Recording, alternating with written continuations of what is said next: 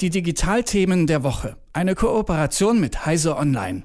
Für Skispro-Fans. Oh, eine ups. Kooperation mit Heise Online. Na, das war jetzt aber Quatsch. Da stoppen wir noch mal kurz. So, also, was ich eigentlich erzählen wollte. Für Skisprung-Fans, äh, da startet das Jahr mit dem Neujahresspringen. Und für Fans der Unterhaltungselektronik, habe ich mir sagen lassen, startet äh, das Jahr gestern mit der CES, der Consumer Electronics Show.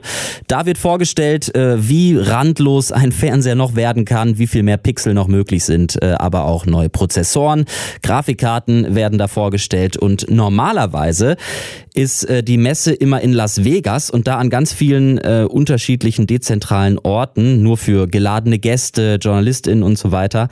Man musste also alles immer ganz genau planen, wo man in welcher äh, Hotellobby sein möchte und äh, man hat sich dieses Jahr aber für vollständig virtuell entschieden. Nico Juran von Heise Online. Hi und äh, ist das alles jetzt viel leichter, alles mitzubekommen? Hüpfst du von Stream zu Stream? Schönen guten Morgen. Ja, so ähnlich ist es tatsächlich. Äh, leichter ist es, weil man natürlich nicht mehr, ich kann jetzt das aus meinem äh, Büro Heim, Homeoffice in Hannover natürlich relativ einfach abwickeln. Ähm, ob es schöner ist, leichter ist, ob es informativer ist, darüber lässt sich streiten. Es fehlt natürlich jetzt so ein bisschen dieser, dieser, dieser Moment. Ähm, zum einen sind Videos ganz häufig vorbereitet, also irgendwelche virtuellen Pressekonferenzen sind, leben natürlich normalerweise von Spontanität, dass auch mal was schief geht, dass man auch sieht, dass die vielleicht die Hersteller gar nicht so gut mit ihren Geräten selber klarkommen auf der Bühne.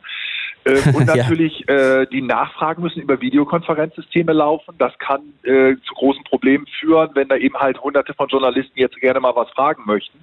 Das haben wir also gestern Abend dann, äh, durch die Zeitverschiebung ist es ja weiterhin häufiger nachts, haben wir das mehrfach, habe ich das mehrfach erlebt.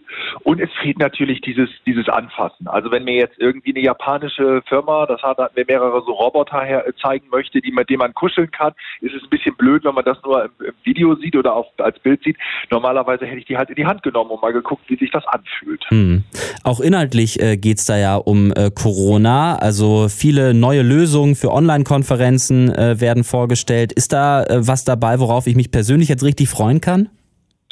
Also ich glaube, was wirklich äh, interessant dabei ist, dass jetzt die Hersteller sehr schnell lernen, dass diese Videokonferenzen nicht so toll sind, wie sie sich das immer vorgestellt haben. Also stundenlang äh, vor dem vor einem Monitor zu sitzen, merkt man jetzt, ist nicht so klasse. Dolby hat gestern zum Beispiel bekannt gegeben, dass sie jetzt mit Laptop-Herstellern äh, mehr daran arbeiten wollen über Dolby Voice. Man kennt ja die, die die Leute sind ja vom Heimkino bekannt und aus dem Kino, dass man jetzt äh, frei im, im Raum rumgehen kann und dass sozusagen die Stimme dann von dem Laptop automatisch weiter umfasst wird, so dass die Leute einfach auch tatsächlich sich mal bewegen können im Raum und nicht eben so festgenagelt sind, während während irgendwelcher mehrstündigen Videokonferenzen. Ja, das wäre ja ganz großartig. Bis jetzt ist das Problem ja, scheitert es ja schon daran, dass wenn man mal nichts sagt, plötzlich alles hochgezogen wird und man nur noch Rauschen hört oder den Mitbewohner so äh, im Nebenzimmer klappern. Ähm, auch werden Luftreinigungssysteme äh, vorgestellt. Da habe ich mich gefragt, inwieweit hat das denn was mit Consumer Electronic zu tun?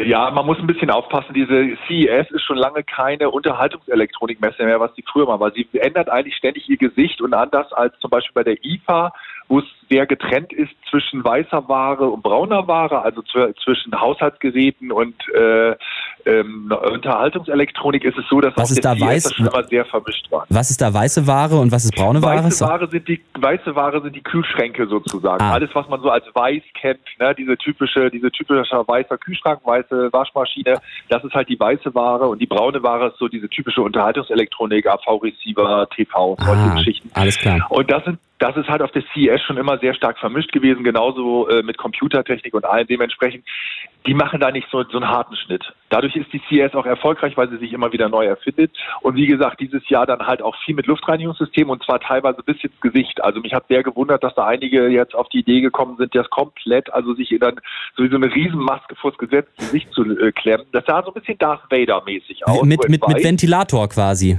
Mit, richtig, genau, mit einem richtigen Luftfiltersystem, also selbst, selbst Firmen wie Samsung und so haben dann einfach auch mal äh, solche riesigen Dinger gezeigt, wo man denkt, naja, wenn man jemandem damit auf der Straße begegnet, dann kriegt man eher Angst, glaube ich. Vor allem Kinder würden da wahrscheinlich schreiend weglaufen. Okay, äh, kommen wir jetzt mal aber zur, zur ähm, Braunware, nämlich ja. den, den großen, dicken Fernseher äh, für nächste Weihnachten. Ich habe gelesen, es wurde ein platter Bildschirm vorgestellt, den man dann per Knopfdruck in einen runden Bildschirm verwandeln kann. Was ist das denn? Genau, also wir, wir haben ja diese Curved-Fernseher vor einigen Jahren erlebt und das Problem ist halt, dass diese, die sich nicht so richtig durchgesetzt haben, weil viele gesagt haben, also Curved ist jetzt nicht so, ich will einen flachen Bildschirm, ich will das gar nicht, das ist, sieht komisch aus. Aber wir wissen halt auf der anderen Seite, gerade im, im Spielerbereich, also im Gaming-Monitor-Bereich, sind diese Curved-Bildschirme noch recht beliebt. Und äh, es gibt jetzt äh, halt Ansätze, dass man sagt, ja, wieso nicht beides? Also wieso kann ich nicht in dem Moment, wenn ich normal gucke, einen flachen Bildschirm haben, dann drücke ich auf den Knopf und die Technik gibt es inzwischen und dann biegt er sich wirklich an den Rändern sozusagen rein und dann hat man eben diesen, diesen äh, gebogenen Bildschirm, was tatsächlich, wenn man Spiele spielt, so ein bisschen mehr dieses, dieses Reinziehen bringt. Also man hat wirklich dieses Gefühl, weil dieses Gesichtsfeld ein bisschen sozusagen nach rechts und links ein bisschen eingeengt wird, theoretisch, ähm, mehr hat man halt das Gefühl, mehr in dem Autorennspiel zu sein. Und dann kann man halt auf den Knopf drücken und dann geht es wieder zurück und dann kann man sich wieder ganz normal Fernsehen schauen, anschauen, wenn man möchte. Das ist ja absolut crazy, faltbare äh, äh, Bildschirme, Displays. Äh, Habe ich schon von gehört, dass man das jetzt auch so kaufen kann. Äh, äh ja, unbekannt. Aber gehen wir mal noch äh, zu den zu den reinen Fernseher dann.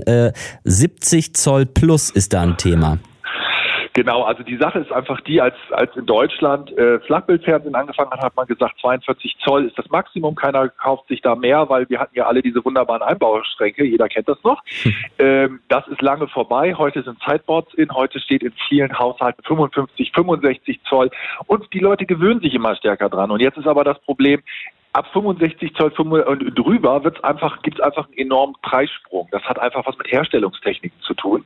Und deswegen kämpfen jetzt sozusagen alle Hersteller darum, wie können wir größere Geschichten preiswerter machen. Man nimmt also beispielsweise nimmt man weiterhin diese normale LCD-Technik, die ist ja preiswerter als diese OLEDs, diese selbstleuchtenden äh, Fernseher aber man ändert die Hintergrundbeleuchtung. Man sagt, lass uns doch viele kleine Mini-LEDs reinbauen. Wenn wir das als Hintergrundbeleuchtung haben, dann können die ein satteres Schwarz, weil man dann ganz viele sogenannte Dimming-Stufen hat. Das heißt, man kann im Hintergrund viel abschalten und dann wird halt schwarz wirklich schwarz.